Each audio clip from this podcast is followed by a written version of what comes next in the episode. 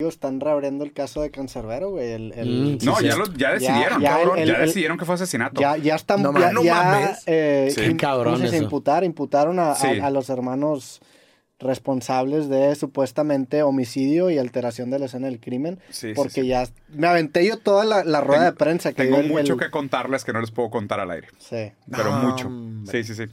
Oye, Bueno, pero ¿qué crees, que había, qué- qué crees que había? O sea, se me hace muy cabrón que, pues, ¿estás de acuerdo que la gente cuando llegó, los investigadores a la escena del crimen, pues seguramente muchas cosas que las que salieron aquí, pues sí las sabían. Ah, claro, Claro. Pero hubo- que fue- o sea, hubo- no las podían decir, Las encubrieron, güey, o sea. Por eso, pero mi pregunta es de que, ay, güey, no es como que, a ver, el crimen al parecer fue por una cuestión de dinero, ¿no? Ujú. Pues eso O sea, y, ser. y, y una cuestión seguramente no muy grande por Sí. dada el contexto Sí, sí, sí. a- de ese entonces de Cancerbero. Entonces, lo, lo cual me lleva a pensar, pues estos güeyes, los que lo hicieron, pues no es como que eran personas de poder o influyentes o que tenían No, dinero.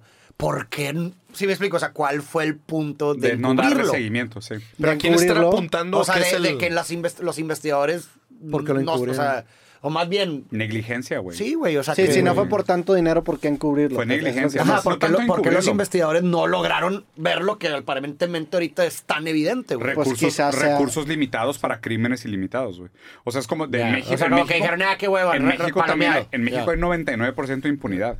O sea, los crímenes que tienen solución en México son los que le convienen Sí. en, en un determinado momento histórico a la política. O sea, fue como que ya palomealo, listo. Claro, sigue. ¿Y a quién sí. están apuntando que es el... Que A es- su, a su compa.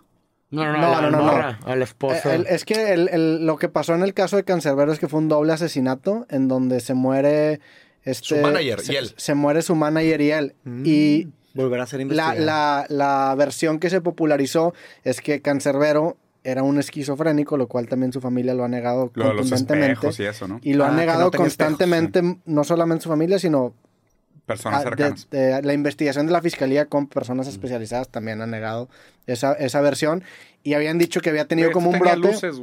Había, había en ese brote matado a, a Carlos, que era la todo. otra persona que perdió la vida y después se había aventado a un precipicio y se había quitado la vida. Desde una ventana, ¿no? Desde una ventana. Después eh, exhumaron el cuerpo de Cancerbero hace, hace algunas semanas y determinaron que tenía ya Golpes. heridas y golpes fatales Sí. previo a ser lanzado y que no concordaba eh, la, abajo, versión con en dónde cayó, Sí, las sí. fracturas que tenía y con muchas otras, había muchas inconsistencias. Sí Incluso, tiene los pantalones abajo, ¿no? sí, sí, sí, Incluso encontraron huellas de, de- de los zapatos en la misma escena que no coincidían con el tamaño de zapato de ninguno de los involucrados. Entonces había más personas. De hecho, ahorita también hay un, hay una, no sé, una orden de prevención a otra persona que no había sido mencionada previamente. No. Entonces empezaron a encontrar muchísimas contradicciones en, en- en el caso. Aparte, después sale a, a declarar una de las personas que hoy en día la, la están buscando, afirmando Qué precisamente fuerte. que tenían estos problemas eh, psiquiátricos cancerbero.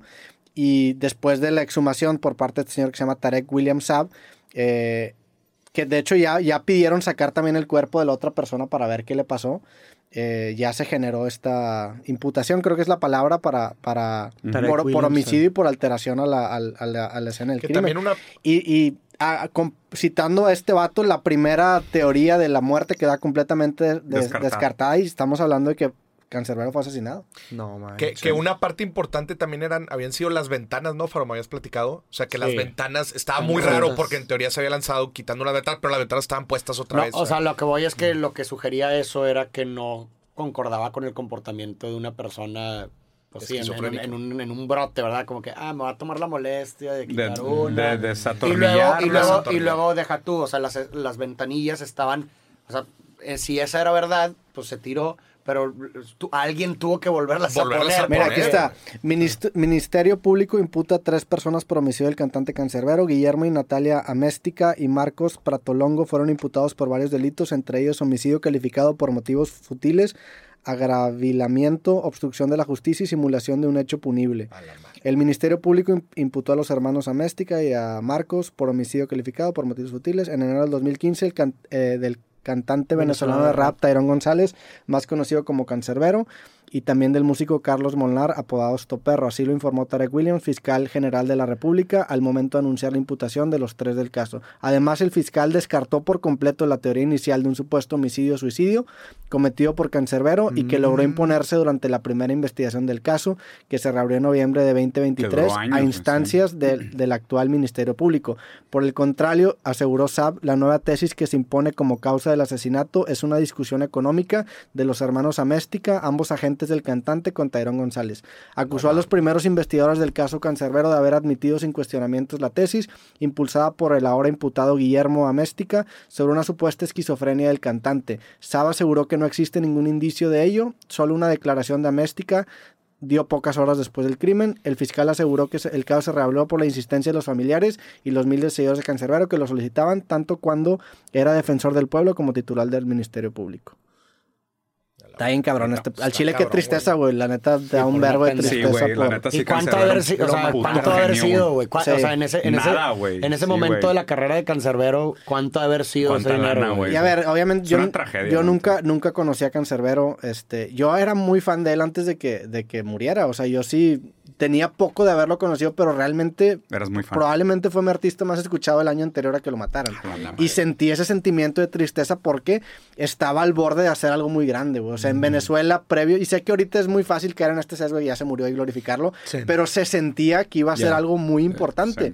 porque estaba convirtiéndose en un protagonista del rap y del movimiento del Casi hip como hop en Tupac en Venezuela. su güey. momento en Estados Unidos. Y lo matan justamente en el borde de él sacar ya su primer proyecto internacional con, un, con una proyección muchísimo Muy más cabrón. importante de lo que había tenido antes, porque este vato saca varios discos, sus más, sus más populares, uno que se llama Vida y uno que se llama Muerte. Y el vato lo sacó prácticamente gratis, o sea, regaló los discos. Realmente no había capitalizado el, el fruto de su trabajo Sí. a la escala que merecía y se, se muere en se este venir. momento en donde...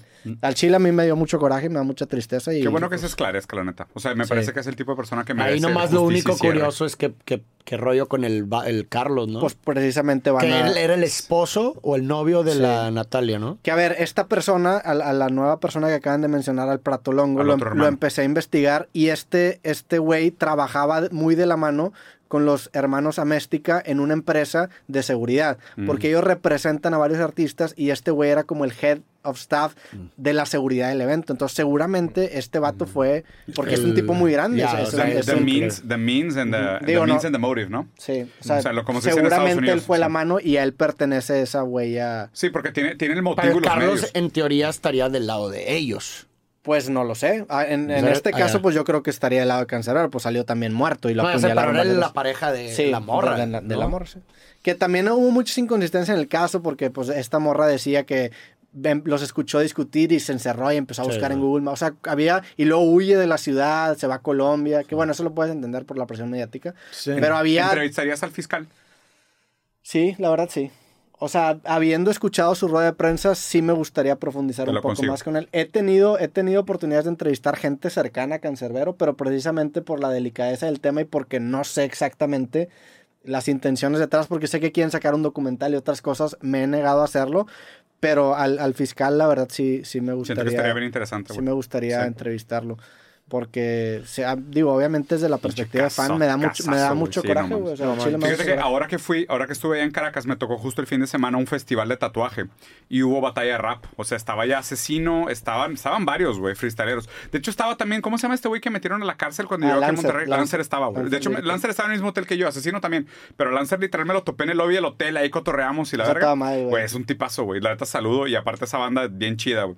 Pero está interesante entender cómo, o sea, ese movimiento, porque pues digo, si de por sí el freestyle ya tiene esta connotación como urbana de, de hablar desde la calle, dar voz a mucha de esta gente que no tiene, y Venezuela, un país donde existe tanto de qué quejarse y tanto de qué hablar, es raro como que, que exista esta posibilidad de, de dar cierre a estos casos, ¿no? De que no queden así simplemente como, ah, güey, pues fue un güey que, que pues, se murió y pues quién sabe qué chingados pasó, o sea, no, güey, o sea, me parece bueno su que... nombre y limpiar No, Claro, güey, aparte claro. también, o sea, Qué mamada quemarlo esquizofrénico y que Sí, se haya suicidado. No, o sea, no merece ese final, güey. asesino y, y como sí, sí. fan, pues yo te digo, seguía mucho su carrera y yo me acuerdo haber visto la última entrevista de él previo a matarlo. Y esa entrevista veías un tipo emocionado por Claro, güey, precisamente esperanzado. llevar a su carrera al siguiente nivel. Todo lo No que de estaba por una ventana, güey. Sí, totalmente de acuerdo, güey. Totalmente de acuerdo.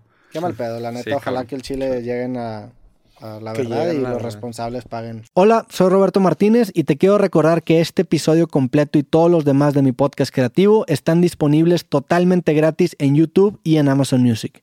Por allá nos vemos.